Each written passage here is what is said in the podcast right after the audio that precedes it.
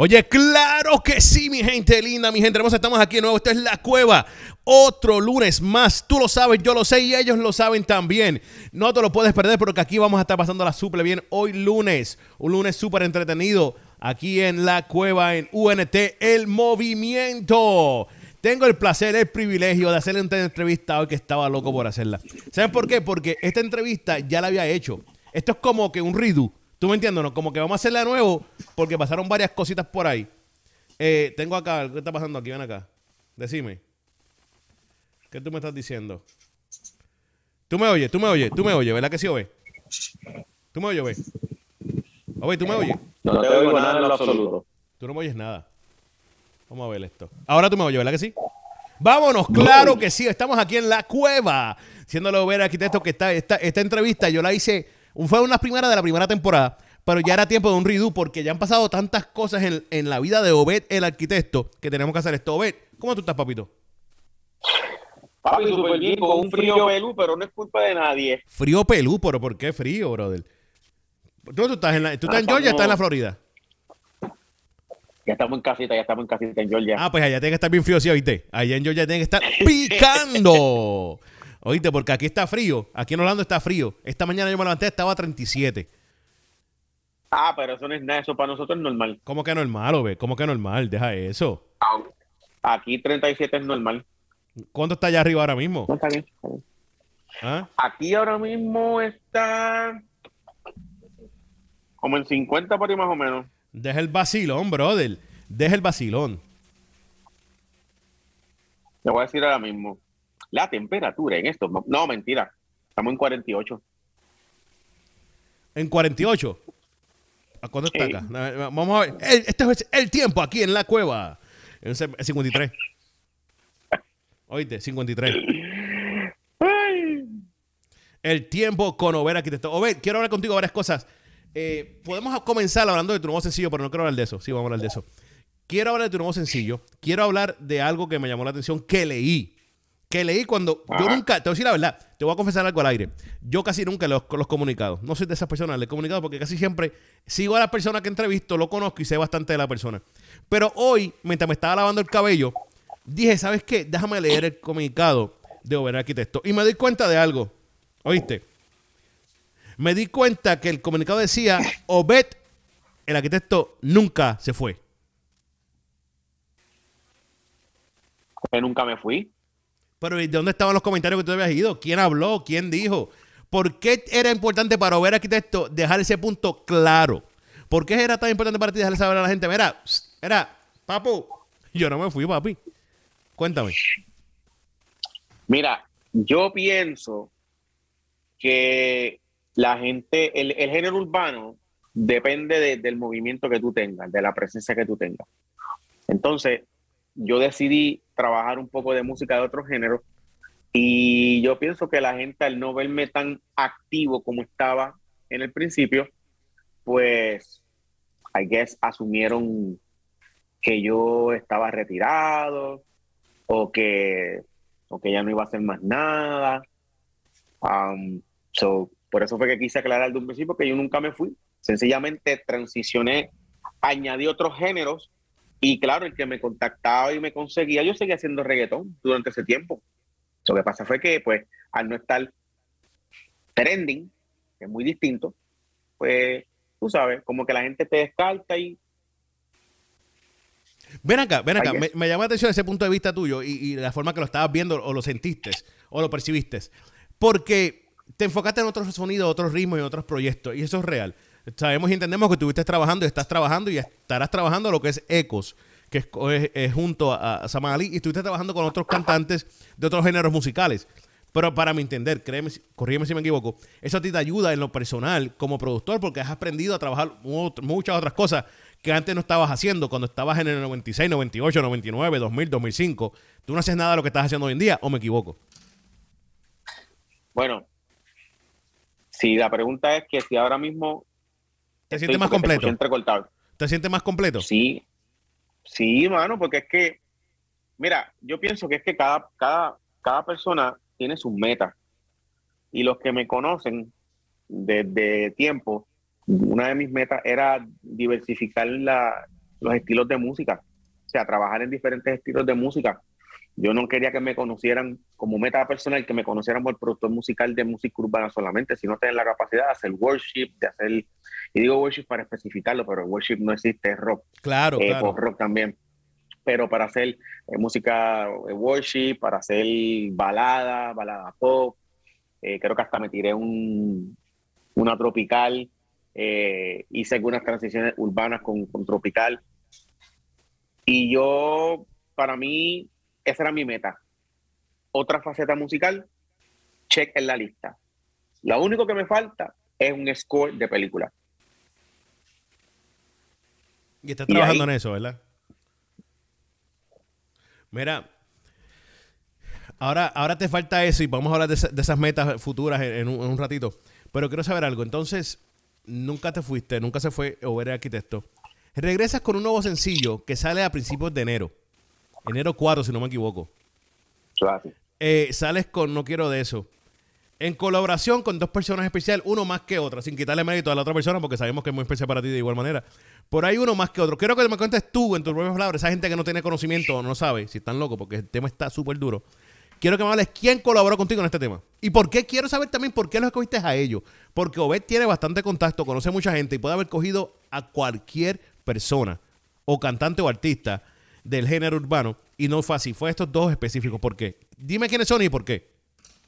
Bueno, los dos que participaron en el proyecto, en el tema de Yo no quiero eso, fueron Isa Skills, que es mi hermano de sangre, y Mikey Medina, que es mi hermano en Cristo. Aleluya, Cristiano. Ven acá. ¿Y por Bendito qué? Jesús. Mira, ese tema estaba hecho hace cinco años. ¿Cuánto? Cinco años. Wow. Ven acá, quiere decir, para, para, para, para, para, para, no, para, para, para. La, el, la pista, el beat estaba ya hecho sin cinco años. ¿Tú tuviste que retocar algo o lo dejaste como lo habías hecho? Eh, Habla claro, habla claro. la, la, pi- la pista, lo que fue el concepto todo musical, el drop, el cambio y todo eso estaba hecho hace tiempo. hace cinco Quiere años. decir que Over Arquitecto estaba más adelantado que todo el mundo en la música urbana, en general. Yo no, yo no dije eso, lo dijiste tú. Urba Rome, llámenos ve que estaba adelantado. Lo dije. ¿Ah? No, no, porque si, si, si este flow de sacar reggaetón viejo, el old school este que estaban hablando, el reggaetón de verdad, de verdura, Urbi y Rome reclaman que fueron ellos hace dos años atrás o año y medio. Y tú estabas picado adelante hace rato, papi. Mira, ¿Y por qué no lo sacaste, chico? porque yo tengo un problema bien grande y es que yo a veces tengo cosas al frente mía y yo creo que también es por la situación de, de muchas de las cosas que yo sufro en mi, en mi vida personal, por ejemplo, ansiedades, miedo. Y en ese momento yo estaba lidiando muy fuerte con eso. Eh, y llegó un momento en que yo trabajaba algo y papi, me cayó un desánimo súper sólido. Y si no era por literalmente mi esposa que me cogía y me decía, "Pues, trepate en paz", no había break. Y, y ese tema, la realidad fue que ese tema no fue por eso, pero en ese momento estuve así. Sí puedo decirte que cuando hicimos el tema era el comeback de mi hermano. Y él tuvo, hubieron unas situaciones que pasaron que él tuvo que estar bregando. Obviamente, pues yo no le di como que mucho seguimiento al asunto. Y lo aguantamos. Pasó el tiempo y le dije, mira, yo quiero ese tema. Ese tema yo compartí esa pista. Yo la compartí en internet, en las redes sociales. Yo la puse en los stories. Y tengo gente que me, me, me comentó, papi, ese ritmo se oye duro, pero yo nunca había mostrado el drop de la pista.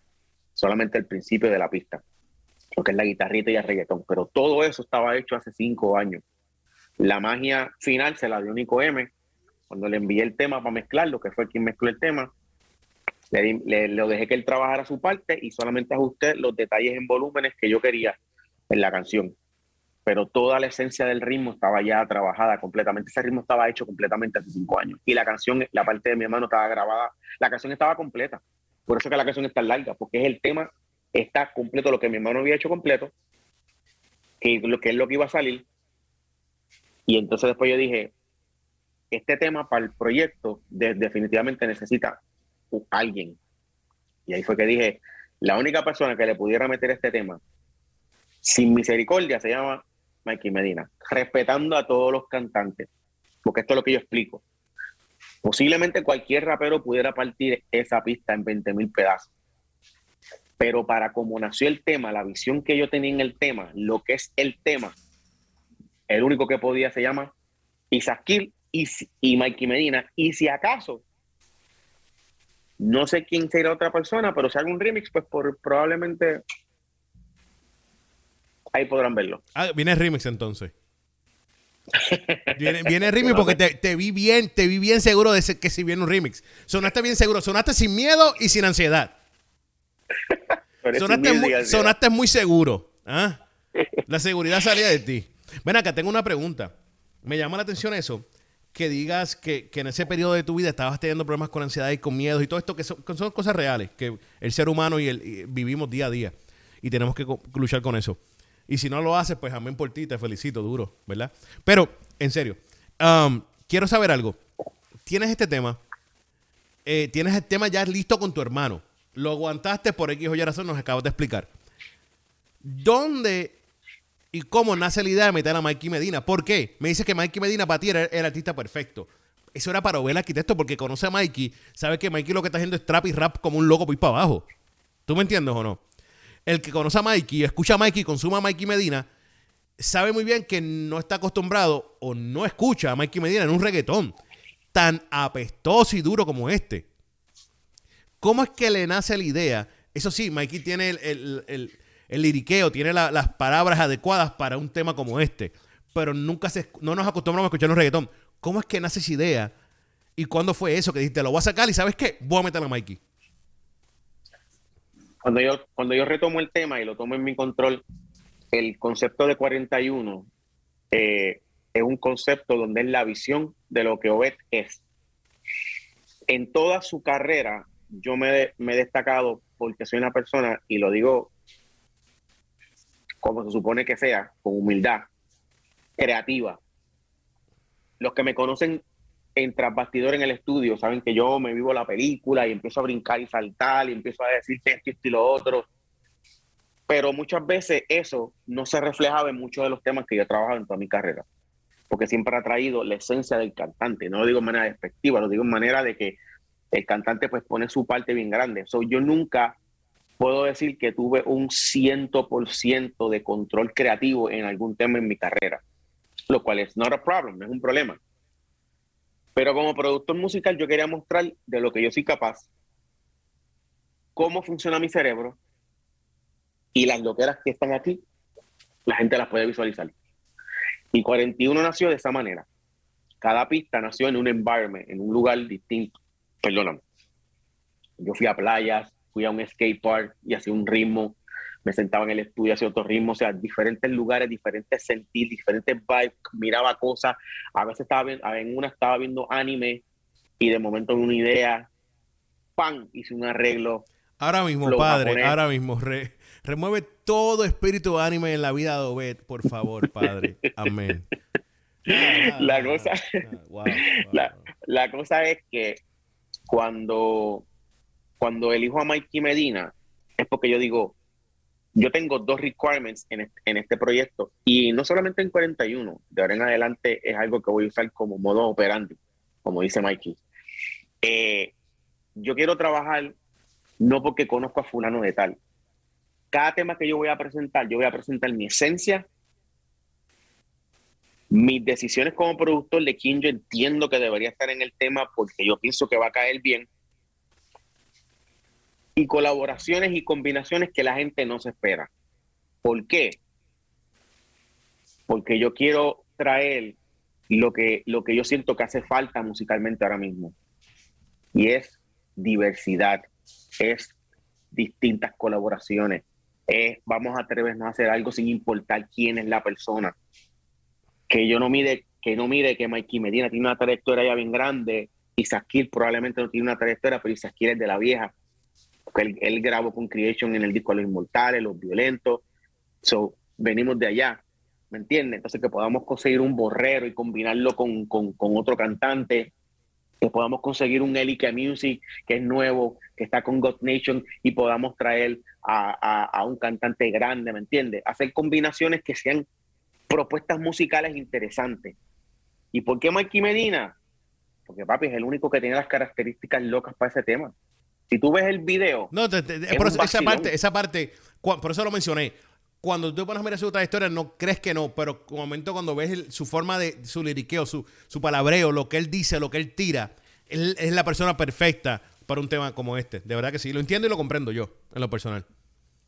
Ven acá. Sí, y, eso es lo que, lo que voy a decir, va a sonar, pero ya lo pensé y lo voy a decir. Eso es lo que divide un producto musical de un arreglista. Productor musical, productor musical visiona, mira, mide, busca, crea, se mete en el tema. Los arreglistas o los que hacen beatmakers sencillamente hacen pistas. Y yo sé que probablemente de todo lo que dije, lo que van a prestar la atención fue este cantito. Sí lo dije, no lo digo de manera despectiva, ni que empiecen a hacer números ahora y hacer historia, sino es que es algo que lamentablemente no, si yo no explico esto, muchos de mis colegas que son productores musicales brutales, siempre a veces los tratan como beatmakers. Por eso es que lo digo. No lo digo de la manera que posiblemente muchos lo, lo, lo, están pensando como que, ya, ya, o ve productor musical. No. Yo soy productor musical, pero tengo un montón de colegas que son productores musicales, porque son gente que trabajan y visualizan y miran y esto, y hay un montón que también son beatmakers. Y es para que veas la diferencia. Si tú como persona que estás escuchando música ves la persona y tú ves el, el trabajo que hizo la persona y te dicen, ah, no, él solamente le dieron una voz, se hizo la pista y le entregó, beatmaker entonces, o posiblemente no le dieron la oportunidad de producir. Pero cuando tú produces, cuando eres productor musical, tú estás metido en el tema, tú opinas. y, el arreglista, ¿y el arreglista qué hace? La arreglista es parecido al beatmaker, y si no me equivoco, puedo confundirme, a él, él mayormente le traen algo ya hecho y él ya hace su parte y arregla lo que es el arreglo. Si no me equivoco y no me confundo, e, esa es la diferencia. Yo puedo indagar mucho más en esto, pero no lo quiero hacer porque después la gente saca la entrevista de contexto y no quiero, no quiero irme por ese la voy, no me quiero ir por ese la voy, pero te puedo hacer muchas preguntas que te pueden meter a ti en muchos problemas, a mí también, pero no voy a hacerla. No, quiero que claro esto. porque si yo quisiera views en, eh, pues coge este clip, la pregunta la tenía ahí, se le va a tirar, yo sé que me la va a contestar, y eso lo cogía como clip, y todo el mundo iba a ver la entrevista por esa razón, cuando quiero que la vean por 41, que es el motivo de la entrevista. Quiero estar claro con eso. No, no, quiero hablar claro, porque yo puedo coger ese clip de lo que te ibas a contestar. Papi, ese era, ese era, papi, ese era el café, diadre, ese es el clickbait más grande del mundo. Pues no lo voy a hacer. Hay muchos otros clickbait aquí. Pero ¿sabes qué? ¿Sabes qué? Hazlo, yo no tengo problema. ¿Sabes por qué? Porque lamentablemente si lo que yo voy a dejar plasmado en esta entrevista, que yo sé que va a ser de bendición para gente, eso el gancho que los va a traer, no tengo problema. Para que sean bendecidos. Ahora después se van a tener que autonalizar porque les gusta el chisme. Le gusta, le gusta, no le gusta. Mira, mira, hablando claro, hablando claro, no lo voy a hacer, pero hablando claro. Eh, vamos a hablar de 41, lo mencionaste hace unos minutos atrás, me mencionaste 41. Este tema, yo no creo que eso es parte de ese disco es parte de lo que se aproxima de parte de Over Arquitecto, que es un regalo para la gente. Pero quiero saber algo antes que todo, antes que nada, llegar antes de llegar a 41. Vi, estaba viendo una entrevista tuya en. ¿Dónde fue que le hiciste la entrevista? Es que todo el mundo lo usó. Todo el mundo habló de esto. Todo el mundo habló de la parte de los inmortal. ¿Fue con Bello o fue con Bendecido? ¿Con quién fue? Con los, con los dos lo hablé, eso depende de cuál de las dos sea. Ah, pues está bien, dale, con Bello o con, o con Bello TV o con Bendecido TV. Pero quiero hacerte una pregunta. Vi eso, vi esas partes y me llamó la atención porque yo sé la trayectoria, conozco la trayectoria de Over Arquitecto. Estaba, estaba hablando con el mismo B los otros días. Y son muchas canciones, brother. Son muchas canciones. Son muchos temas. Son muchos temas producidos. Temas que has colaborado. A veces en este proceso te desanima. No quiero decir que te quita las ganas porque no creo que sea justo. Te desanima, más o menos lo mismo. Eh, el saber que lo que tú has hecho en la música no ha sido reconocido debidamente. Honestamente, no. Porque cuando yo empecé a hacer música, si yo puedo ser honesto, fue una meta personal mía. Yo no me metí a la música porque tenía que presentarle o tenía que probarle algo a alguien. La realidad es que yo me siento súper agradecido que yo haya sido uno de los que tengo bastante trayectoria, pero para mí es una bendición representar el género porque yo me metí para eso, para hacer mi parte dentro del género, y siempre lo voy a decir, Lutec, mi inspiración, mi motivación, la persona que, que yo dije, ok, si este hombre lo está haciendo, yo tengo que estar ahí. Looney Tunes, otros más de los que fueron mi inspiración terrible este, para, y Noriega para poder ser parte de lo que hago musicalmente. Y sí, tuve la bendición de hacer un montón de temas y temas icónicos, pero la realidad es que no. Sí, eh, el, el, en, en, verdad me siento chiquito cada vez que la gente me dice que si no, que tú eres legendario, que si tú eres de hace tiempo, esto que si lo otro, honrado, gracias, pero no, no es mi modus operandi, porque mi meta fue ser lo mejor en lo que hago, poner mi grano en la arena y si miro hacia atrás, soy súper bendecido porque hice cosas y trabajé en un montón de temas y lo único que yo puedo decir que, y lo digo porque fue Dios que lo permitió, es que en, un, en el año que le metí más sólido, que trabajé en ese año con todo el mundo, todo el mundo que estaba sonando en ese momento. Y papi, es una bendición, mano. Yo miro para atrás y digo, Señor, yo no me merece nada de esto. Yo, el chamaquito de la 30 en Cortijo, Bayamón, última casa, casi último cuarto, allí, el hijo de Ramón y Rudy. Ven acá, ¿de dónde, de dónde dijiste Bayamón? Gracias, a la puerta. Seguro, producción, seguro. Por favor, dale. No, no, tranquilo. Es por, tú sabes, por ser precavido. Espera, más digo. Te voy a decir más. Yo nací en Río Piedra. Ah, Correcto, ¿verdad? Como quiera, como quiera. Escucha, yo ¿Qué cosa más linda? Le tengo que preguntar a la esposa dónde nació. Ah, no, no, chequéate, chequéate. Lo que pasa es que yo tengo una pelea con ella porque yo digo a veces Santurce y empieza, no, tú eres Santurce de Río Piedra. Yo sí de Río Piedra, nací en Río Piedra. Me crié mi primera parte de mi, de mi edad en Carolina y después en Bayamón, papi. ¿Qué fue? No, no, en serio. En, toda seriedad, eh, dame un segundo, papi, un segundo. Eh, Perdonen, mi gente. Producción, ciérrame la puerta. Dame llamar a la gente al gate. Mira, ciérrame el gate, por favor, ciérrame el gate. Tengo a alguien de Bayamón, Carolina y Río Piedra. Mira, saludito a esa gente en Puerto Rico, ¿viste? Ay, padre. Saludito a la gente de esos pueblos. Eso es broma, es broma, pero un poco serio. Mira, ven acá. Tienes, te voy a preguntar, mencionaste que llevas tiempo en esto, llevas tiempo, eso es real. Me llamó la atención algo, quiero saber algo. Si, y no sé, no voy a decir que son tus favoritos, pero si Over Arquitecto tiene que separar a tres cantantes, o dos, cantantes, vamos a decir dos para, hacerlo más difícil. Si tiene que sacar dos cantantes que ver Arquitecto dice, estos dos tipos influenciaron mi carrera y mi vida. Y tienes que sacar un productor fuera de Over el arquitecto. Mencionaste a Luther ahorita, creo que Luther puede ser ese. Pero mencioname dos cantantes entonces. Dos cantantes que influyeron. Que han influenciado tu carrera, tu carrera musical en este momento. Que tú que has trabajado con ellos o no que has trabajado con ellos. Mano, Manny Montes uno, obligado. Yo creo que es más que influenció en mi carrera. Y otra persona fue Jorge Valete. Porque cuando digo influencial, todos han influenciado algo en mí y todos me han dado algo para yo aprender. Todos. Con todo yo tengo una experiencia, una anécdota súper fenomenal. Pero cuando yo empiezo en influenciar, significa que fueron parte de mis inicios y de lo que yo pude caminar en mi carrera. Entonces, Jorge Valete fue la persona que me encontró y me puso el nombre y me dio esos primeros pasos. Y de ahí salté a las manos de Manny y de ahí estuve hasta el sol de hoy contando. So, si tengo que decir eso, pues Valete, el patriarca, a.k.a. el negrolo, el integrante de J-Squad, de los grupos pioneros de reggaetón, y Manny Montes son para mí los dos que me han influenciado. Musicalmente, Lutec y definitivamente Looney Tunes, sin miedo lo digo. Duro. Ven acá. Eh, ya, ya estamos hablando de tu carrera y todo esto. 41 sé que es un proyecto muy especial para ti. Eh, ¿Por qué 41? El número, el nombre, el título, eh, ¿por qué ese número 41? Yo, yo soy una persona que a mí siempre me gusta que todo tenga sentido dentro de mis proyectos siempre hay hints. Yo soy amante de las películas con secretos y con, y con, y con estos hints pequeños. So, yo nunca hago algo por ponerle un nombre si no tiene un peso bien sólido o significa algo o te quiero traer algo escondido o un easter egg o como le llamen. So, 41, el disco no tenía nombre. Originalmente se iba a llamar Untitled, literal. Pero producción, en inglés, un jalón de orejas. En inglés. Eh, Ontario en inglés. Porque en español se lo en inglés. En español hubiese sonado horrible, pero dale. Sí, era un title.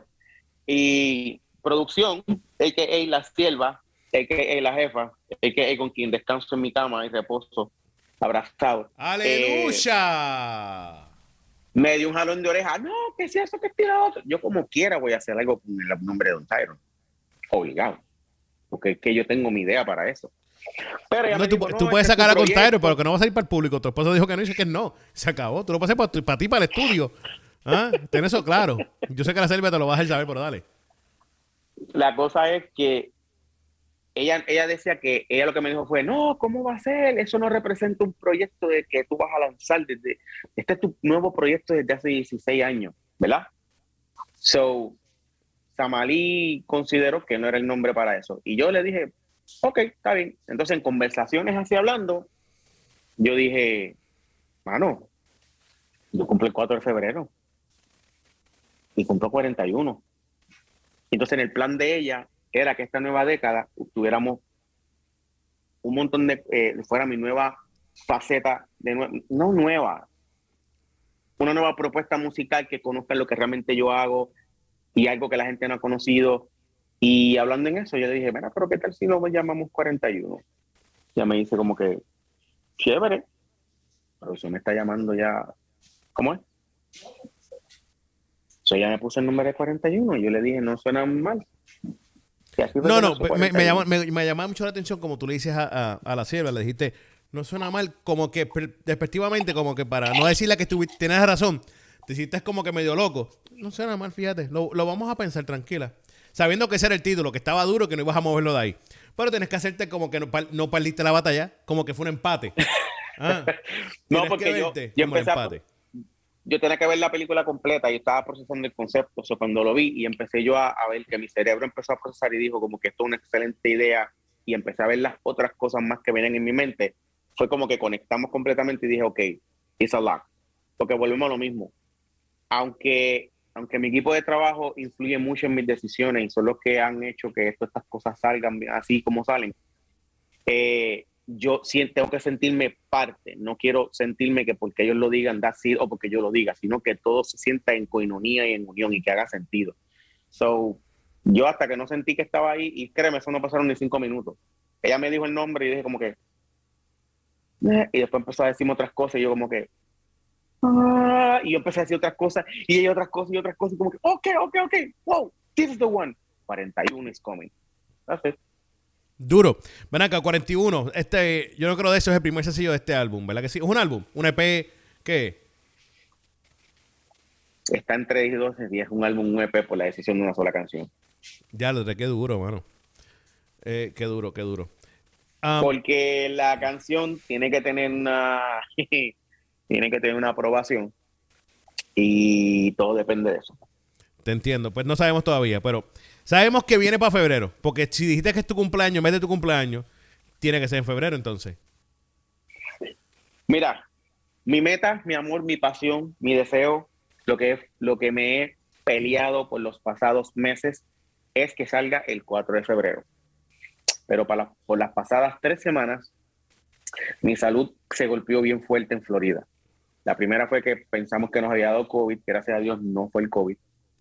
Pero empecé a tener unos episodios de la presión, empezó a bajarme y empezó a bajarme súper bajita. Y eso lo que hace es que completamente, pues, número uno, te lleva casi a las puertas del cielo, porque eso fue lo que me debilita. Lo que me complicó cuando el COVID. Y yo no soy muy de decir las cosas, pero viendo la situación de que yo soy una persona que cuando me gusta decir las cosas, me gusta ejecutarlas, me encontré con este 3 y 2. Y la salud me ha golpeado duro. Tenemos citas tenemos citas médicas en estos días para trabajar con eso, con, los doctores míos acá. Y por eso fue que subí para acá en estos días. Eh, habían unos detalles que se tienen que trabajar en ese tiempo, los cuales se atrasaron. Entonces, estamos trabajando todavía porque tenemos un pequeño deadline donde entendemos que si lo, lo corremos, we can have it. So, estoy luchando para poder lograrlo. Si no, voy a mover la fecha, pero sí va a salir en febrero. Ya tengo otra fecha secundaria, la cual no me gusta en lo absoluto, porque yo soy de los que me pongo algo entre ceja y ceja, y mi esposa lo sabe, y es que tiene que ser ahí y si no es ahí no siento la misma sensación porque dije como que no lo logré, pero de verdad que tengo que pensar que Dios permitió que, que, que, que tomara, o sea, lo que me pasó en mi salud, te digo que tuve que descansé cuatro días consecutivos. Y después pues obviamente estuve en intervalos cogiéndolo poco a poco con calma. Y hasta el sol de hoy inclusive cada vez que estoy trabajando es bastante heavy. Y, y pues cuando el COVID, por la razón por la cual nos asustamos, eh, y el cuerpo se debilitaba tan fuerte, tan brutal que yo no podía ni moverme. So, you know, estamos tratando de ver que por fin tengamos el proyecto para el 4, pero si no, yo haré un anuncio. Si el 4 no va a salir, yo definitivamente voy a hacer un anuncio dando la fecha oficial que va a ser. Pero mi meta es que salga el 4. Duro, ven acá, eh, estás entre, la, entre, entre álbum y EP. ¿Cuántos temas serían entonces? Y, y de or, sacando uno o, o, entrando uno. ¿Y quiénes participa de este? Porque sabemos que Ovena va a estar cantando en todas las canciones, o va a estar ahí en todas, o va a participar en todo, pero no va a estar solo, o estará solo ver arquitecto. No, eh, no me tienes que dar todos los nombres, no me tienes que dar, pero dame algo, papi, porque endito. Que te dé algo, ¿verdad? Que te dé algo, que te dé algo. Bueno, pues a dar. Mira, una de las colaboraciones del disco es Mikey Medina y Kill. ¡Wow! ¡Qué duro! ¡Qué duro! Mira, yo creo que el tema que ellos dos salen, yo no quiero de eso. Estoy seguro que el tema que ellos dos salen se debe llamar Yo no quiero de eso. Yo no quiero de eso. Y el, tema, tema se va a llamar Yo no quiero de eso. Dame, producción que tú me dices. Ok, te voy a dar uno. Uno de los temas es Manny Monte, perdón, voy a hacerlo bien. Ovel Arquitecto featuring Manny Monte, Mr. Don y el novato.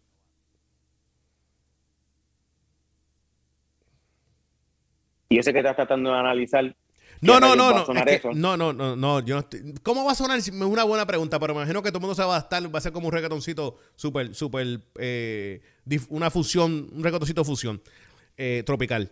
Ven acá. También, también lejos de la película. Pues mira para allá. Pero fíjate, esa parte no es tan complicada porque eso, obviamente es para sorprender a todo el mundo con el ritmo. Eh, lo que quiero saber es algo. ¿Cómo tú hiciste eso, brother? Manimonte es complicado. Mr. Don, para conseguir a Mr. Don allá en Chile, brother, hay que mandarle señales de humo desde cinco meses antes. Y el novato, el diantre, para conseguir ese hombre, hay que mandarle mensajes, yo creo que con Michelle Obama. ¿Cómo tú trabajaste eso y cómo le llegaste a... ¿Eso está hace tiempo también hecho o hace poco? No, eh, eh, una cosa que quiero aclarar, este proyecto, después, en lo más viejo de este proyecto era Yo no quiero de eso, que eran cinco años pero cuando a mí me dio el COVID, el proyecto ya estaba a punto de salir.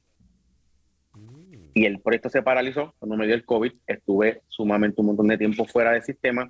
Mi recuperación fue paulativamente arrancando, y fue que me dio el golpe más heavy de, de todo este asunto de ansiedades y depresión y todo esto. Eh, y pues para el disco, que siempre que tengo el momento le agradezco a cada uno de los muchachos que si ven la entrevista, que cuando yo los llamé de nuevo, me dijeron, sí, no hay ningún problema.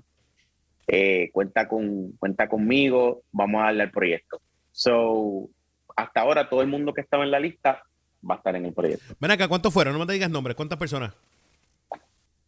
Eso puede, producción puede, puede decir nombre. digo, cantidad. Cinco, seis. Mira, te voy a dar un la que no le he dado a nadie. Tengo un tema con tres muchachas juntas, hasta ahí lo voy a dejar. Ah, ¿tú llegaste a hacerlo? Oye. Ah, no sabía, qué duro. Oye. Qué duro. La gente va a decir, pero ¿cuál es el misterio? Gente, no, es una película de venta. Lo que pasa es que yo quiero que, yo quiero que usted... Vaya a Redbox y, y sepáralo. No, no, no. Es como, yo pienso que yo quiero que usted vaya sin expectativa. Yo, yo quiero que, que, que ahora mismo, ya cuando dije Manimonte, Novato y Mr. Don, pueden estar pensando, como tú dijiste, ¡pam! Ha hecho un reggaetoncito fusión. Porque es lo lógico que sí, se va es lo lógico, lo lógico, sí, sí. Pero yo voy en lo ilógico. Ah, pues ya está ahí. Ah, es como pacto. esto es una práctica para alguien, ¿oíste? Yo, yo estoy pensando en una. El, el, el, lo que Mr. Don me está trayendo, que yo estoy poniendo más lo que Manny está haciendo y lo que Novato. O sea, es como que me metí debajo de una pecera, metí la cabeza un rato si voy a decir una cosa, le voy a decir porque a mí me gusta crear esa, esa expectativa, esa emoción. Si a usted le gustó el drop de yo no quiero de eso, del reggaetón al trap, que es algo normal, no es nada de otro mundo, eso lo han hecho otras veces, no me voy a, yo no me voy a adjudicar que, que yo voy en solidad más grande del mundo. No, bueno, bueno, bueno, bueno, bueno, bueno, bueno, yo, yo, no te voy a defender porque no es mi trabajo defenderte, eso lo hace Jesús, Dios, pero yo te voy a defender aquí. Porque eh, eso lo han hecho, pero no lo hicieron hace cinco años atrás. Ok, está bien, eso fuiste tú. Pero ¿Ah? lo que yo quería decir es que todos los ritmos, todas las canciones tienen un tipo de fusión, tienen un tipo de conexión, los cantantes que están representan esos estilos, porque es lo que yo como visionario visualicé en el proyecto. Y la mezcla de Mr. Don y Manny y Novato es algo que yo no tengo ni, Yo no voy a decir que es mi favorita de todas porque a mí me encantan todos los temas. Pero la realidad es que... Pero como, como diría Samali, como diría Samali, eh, todos tienen un color de voz muy diferente y eso lo hace único. Exactamente. Qué duro quedó eso. Gracias, Sama. Mira, este. te iba a decir algo. Te iba a decir algo. Tienes este disco, estás trabajando, te estás, me, he dado cuenta que estás enfocado en ti y en tu música como productor, en tus proyectos. Me he dado cuenta por lo que me has contado aquí en esta, en esta conversación que hemos tenido, que tu equipo de producción, tu esposa, tu señora, tu, jefa, te está apoyando en, este, esto, también de igual manera. ¿Qué es lo más que te emociona ¿Y qué es lo más que te preocupa, güey? En este proceso. Lo más que me emociona es que tengo un montón, tengo un grupo de personas que están sembrando en mí, dando en mi tiempo. No solamente mi esposa, que es la que está dando el 90%, hay otras personas más envueltas que están dando su 90%, por decirle, por no decir un 100. Lo más que me preocupa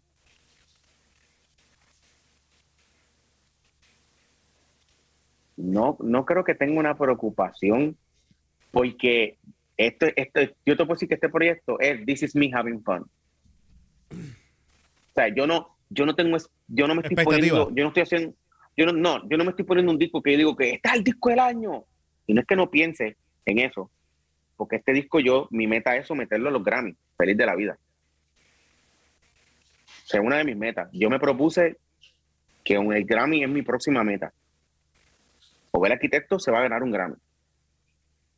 Y mi meta no es ganármelo que en la categoría cristiana. No. Yo voy para el otro lado. ¿Por qué? Porque fue mi meta desde pequeño. Yo vuelvo y te repito, yo no estoy haciendo esto para probarle nada a nadie. Yo no tengo por qué. Cuando tú te sientes probarle algo a alguien es porque la gente te puso a ti algo encima y a mí nadie me puso nada. Estos son los sueños míos, mis metas personales que son el legado que yo le voy a dejar a mi hija, que cuando mi hija esté grande vea que su papá se puso metas y luchó y las logró. Y que ella vea eso como un ejemplo de motivación y diga, papi hizo esto y esto Esas son mis, mis ambiciones. Como mi hija ahora mismo, ella sueña con ser qué? Artista de Broadway. ¿Tú me entiendes? Entonces yo tengo que mostrarle a ella que es algo que está acá arriba, que tengo que mostrarle a ella que tú puedes fajándote y que ella me vea fajándome con que ok, we try again, we try again, we try again. So, la, la, gente, ojalá se lo disfrute y todo, pero yo no voy a ponerme esa presión encima de que, oh, si lo aceptan o no. No, I'm having fun.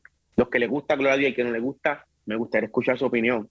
Hasta ahora, gracias a Dios, yo no quiero eso tiene una aceptación que yo no me esperaba porque porque mi expectativa fue ninguna, mi expectativa fue let's have fun, conozcan a Lobet, el arquitecto, real. El que me conoce de cerca sabe que yo soy el alma de la fiesta, un payaso y nos gozamos todo el mundo. Eso que vieron, yo no quiero eso. Esa es mi, esa es mi, mi forma de ser real. Eso es lo que yo creo que la gente conozca a través de mi música, quién yo soy. Por eso es que no me, no me asusta ese tipo de cosas. Sabes, ¿Tú sabes lo que me llama la atención? Eh, por lo menos por, viendo este primer sencillo y, y, lo que me has explicado del disco o del EP. Todavía no sabemos porque hay una que estamos indecisos. ¿Viste? Me recuerdo.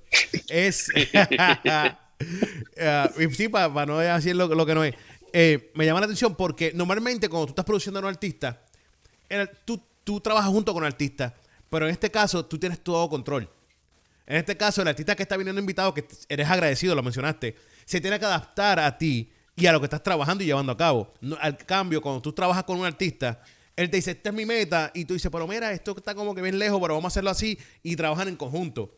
En este caso, y no es porque tú quieras ser dominante, porque te conozco, casi nada, pero eh, es que quieres quieres demostrar quién tú eres, lo acabas de decir. Quieres demostrarle ese fun, ese over arquitecto del fun, el, el divertido, el que es, es, es espontáneo en su música, en su, en su forma de hacer música. Y que eso a veces no lo ve mucha gente. Y el productor a veces no puede ni hacerlo. Porque siempre tiene que adaptarse a lo que el artista quiere.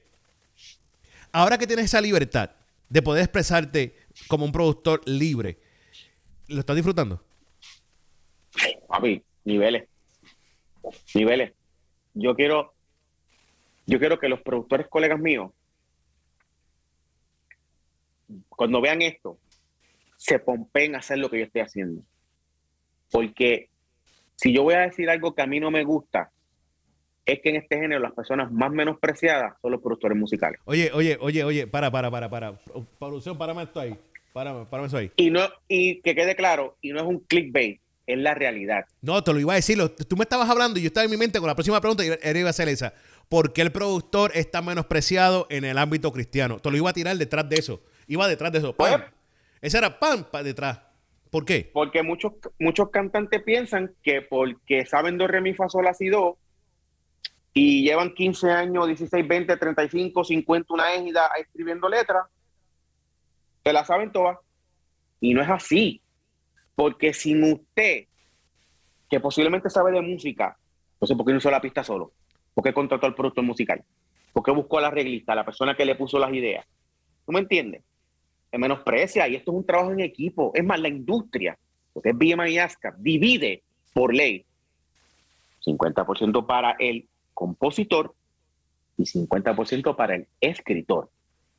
Pero eso, eso, sucede si lo registran, porque a veces los cantantes, y lo voy a decir esto es la realidad, los cantantes o las personas que suben las canciones suben las canciones y no registran nunca al productor, ni al que mezcló, ni al que masterizó, ni nada. Esa gente son fantasmas en las canciones. No, porque no porque la industria cristiana lamentablemente no tienen ese conocimiento y ahora que lo conocen, pues hay dos o tres que se han tirado el cortecito de hacerlo sin, sin, sin preguntar. Pero ¿saben qué pasa? Les puedo decir esto. Eh, cuando tú haces las cosas mal, Dios se encarga. So, el que haya dado ese paso tiene dos opciones. O arregla su catálogo correctamente como es, o que se tenga las consecuencias en el futuro porque se le va a pagar factura. No porque yo lo digo, no porque yo voy a hacer mal, ni porque no le va a hacer mal. Es porque es así. Con Dios y las cosas de Dios, uno juega y las cosas que te hacen mal, miran mal. Pero el punto claro es que los productores musicales hay que respetarlos. Son parte esencial de esto. Por eso yo admiro lo que está sucediendo en el mercado secular, porque ahora mismo la industria corre a través de, un de varios productores musicales durísimos que están dándola. Y ahora qué pasa? Que todo se viró la tortilla. Lástima que en lo cristiano tenemos que esperar 10 años para que se den cuenta. Ven acá, ven acá, ven acá. Perdona que te interrumpa, no te quiero interrumpir, pero es que te tengo que preguntar al respecto de esto.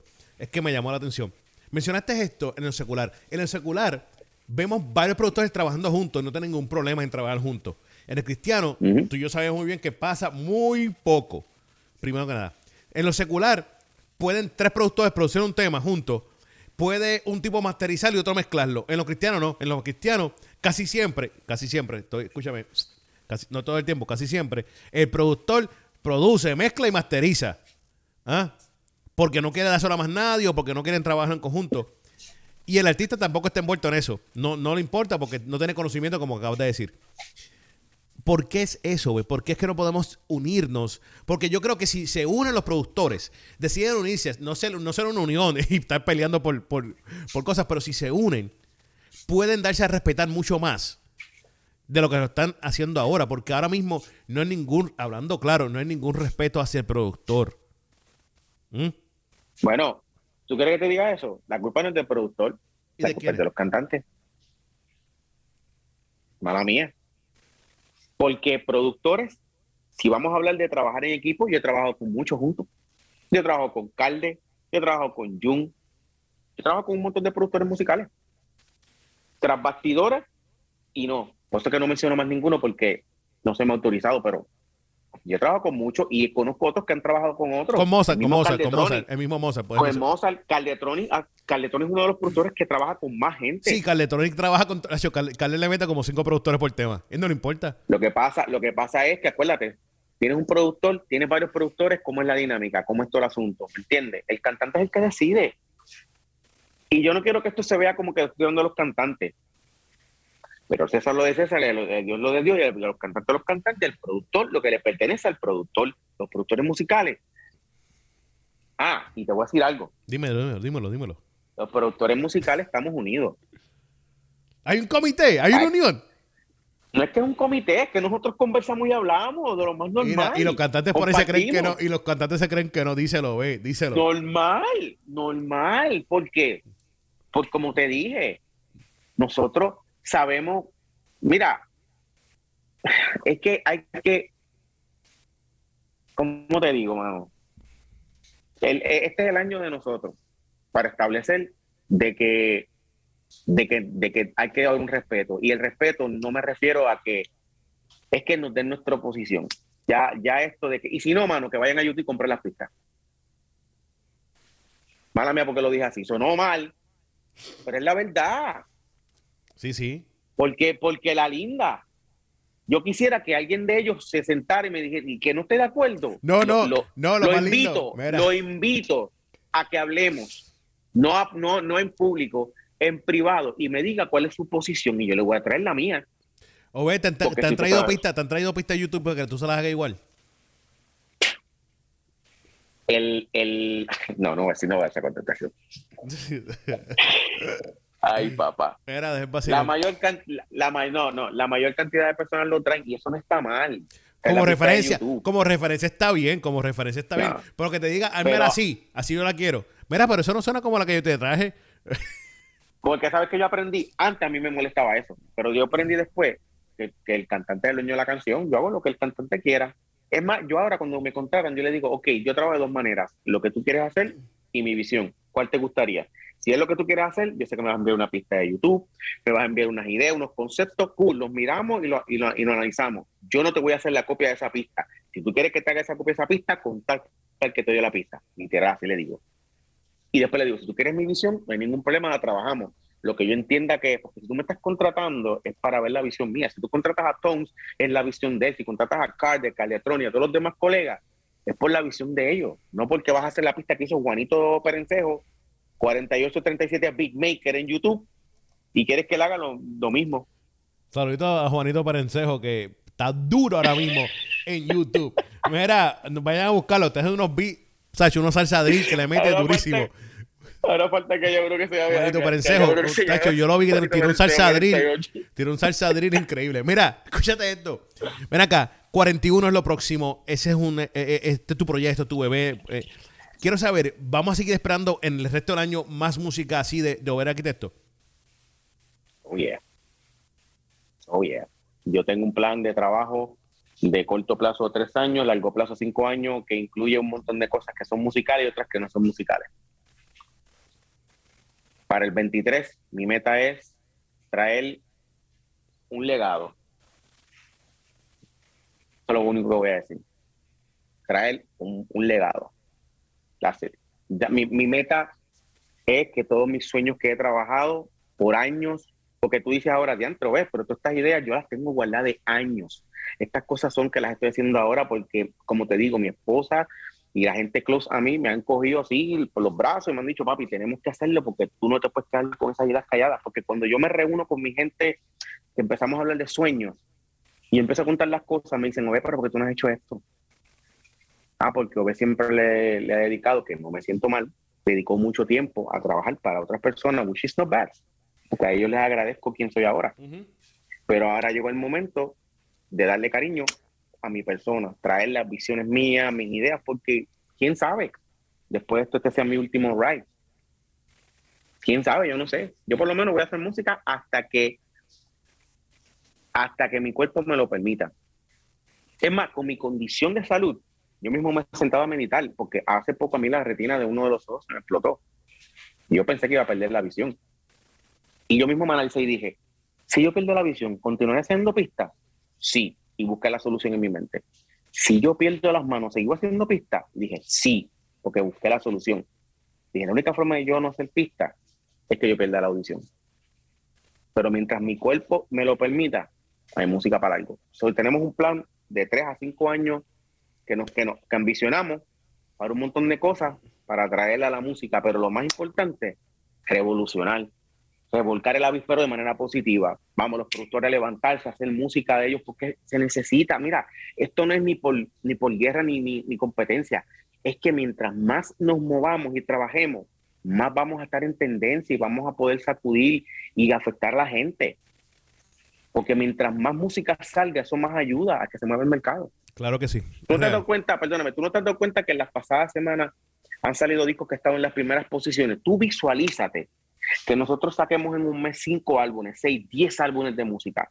Papi, vamos posiblemente a barrocar las primeras diez posiciones. Tú te visualizas, que es lo que yo no entiendo que no, no vemos.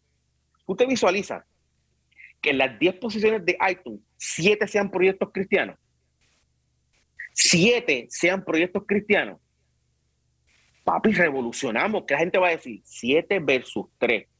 Mira, lo que, está pasando aquí? pero es que es posible. Lo que pasa es que nos enfocamos tanto en ciertas plataformas y nos olvidamos las otras. ¿Tú me entiendes o no? Nos, enfocamos, vamos a hablar claro, nos enfocamos en YouTube. Le dan, le dan con todo YouTube en vez de enfocarse un poco más en las otras plataformas para marcar el impacto. Porque realmente que tú estés, no hay forma ninguna de tú llegar 7 o 5 en YouTube. Pero si hay una forma clara de estar en los primeros 10 en iTunes. ¿Me entiendes o no? Y. Porque ahora mismo, ahora mismo, ahora claro, un, un, un, perdona que te corte. Dame un nombre de un cantante, dame un nombre tuyo, de un cantante tuyo, cristiano urbano, que te gusta a ti, dame un nombre. Y Khalil, Nico M. Nico M y Khalil. Eh, perfecto. Ellos dos ahora mismo sacan un tema en YouTube, un video en YouTube, y en menos de un día ya tienen más de 500 mil views. ¿O me equivoco? Si, si, le metiéramos el mismo eh, eh, effort, gana, que le metemos a YouTube esos 500 mil views, metemos 500 mil personas en iTunes, tú créeme claro que Khalil estuviera número uno en iTunes. ¿Tú me entiendes o no? No, y muchos de ellos creo que han llegado a posiciones bastante grandes. No me acuerdo si ellos dos han llegado a posiciones bastante heavy en, los en las 10 posiciones. Nosotros tenemos que empezar a caminar en lo que es, eh, empezar a caminar en la posición que nos encontramos. Nosotros somos, la industria musical cristiana está en una posición ahora en su mejor momento. Cuando antes no se imaginaba uno que podía estar debajo de cantantes como Cristina Aguilera, Billie Eilish. ¿Tú me estás entendiendo? sea, Onel estaba los otros días y la primera que estaba era Cristina Aguilera y él estaba seis. ¿Tú me entiendes? Pero ¿por qué? Él está ahí. Pero, pero si tú ves el mercado secular, en la época cuando salieron el de, Osuna, el de Osuna, el de los dioses, y Bad Bunny, J Balvin, los tres discos en las primeras tres posiciones de iTunes. ¿Tú me entiendes? Y el impacto que hacía, que el mundo dijo, güey, ¿quiénes son esta gente? Los latinos stand up. It's time que los cristianos stand up. It's time. Tenemos que empezar a pensar de manera team. No, ya en lo solitario, yo saco lo mío acá, yo saco lo mío acá. No, vamos a, vamos a acudir al mercado, vamos a sacar música. No, que sí, que hay que sacar. No, no, no, vamos a sacar música a todo el mundo, vamos a empezar a apoyar. Porque es que cuando apoyamos somos trending todo el mundo. Dejemos de pensar que yo estoy levantando el, el, el, el caballito de la carrera al otro. No, estamos levantándolo para hacer trending. Volvemos a lo mismo. Si el mercado musical ve de 10 posiciones, 7 cristianas, van a decir quiénes son esta gente que están acaparando todo el mercado completo musical. ¿Tú me estás entendiendo? Le estamos dando la posición a ellos, tenemos las herramientas. Y vuelvo te repito, no es una competencia. Lo que estoy diciendo es que tenemos que hacer presencia. No, pero es real. Es real. Es real. Y yo sé que lo podemos hacer. Oye, ve, con eso dicho, el disco, el EP, febrero, sea febrero 4, sea febrero cuando sea, pendiente, mi gente, de las redes sociales de Over Arquitecto. Oye, y hablando de las redes, está aquí, está en tu, está ahí, la gente lo puede ver en, este es el de Instagram, por lo menos, el tag de Instagram, lo pueden ver aquí en, la entrevista. Pero creo que le digas dónde conseguir la música de Over Arquitecto, no quiero de eso, dónde está ahora mismo. Quiero que hables del video, que también está súper duro, ese video está súper gracioso, súper duro. Quiero que le hables de las redes, plataformas, todo esto. ¿Cómo te conseguimos? ¿Cómo lo hacemos? En Instagram, Facebook, Spotify, Apple Music, en todos lados, o ve el arquitecto. Mira, que tú estás relacionado a Aldo el arquitecto. No. ¿No? Ah, bueno, está bien, no, la mía. Es que vi que era arquitecto. Yo, mira, este tiene que ser primo B. Pensé yo. Era. Era de eso, chicos. Esto se acabó. Esto se acabó, mi gente. Oye, no te olvides que esto es La Cueva. Volvemos el próximo lunes aquí a las 9 pm en UNT, el movimiento, YouTube, Facebook, Podcast, allá iTunes, Spotify, toda esa gente, saluditos. Me lo bendice Dios. De aquí se acabó esto. Nos vemos, ve.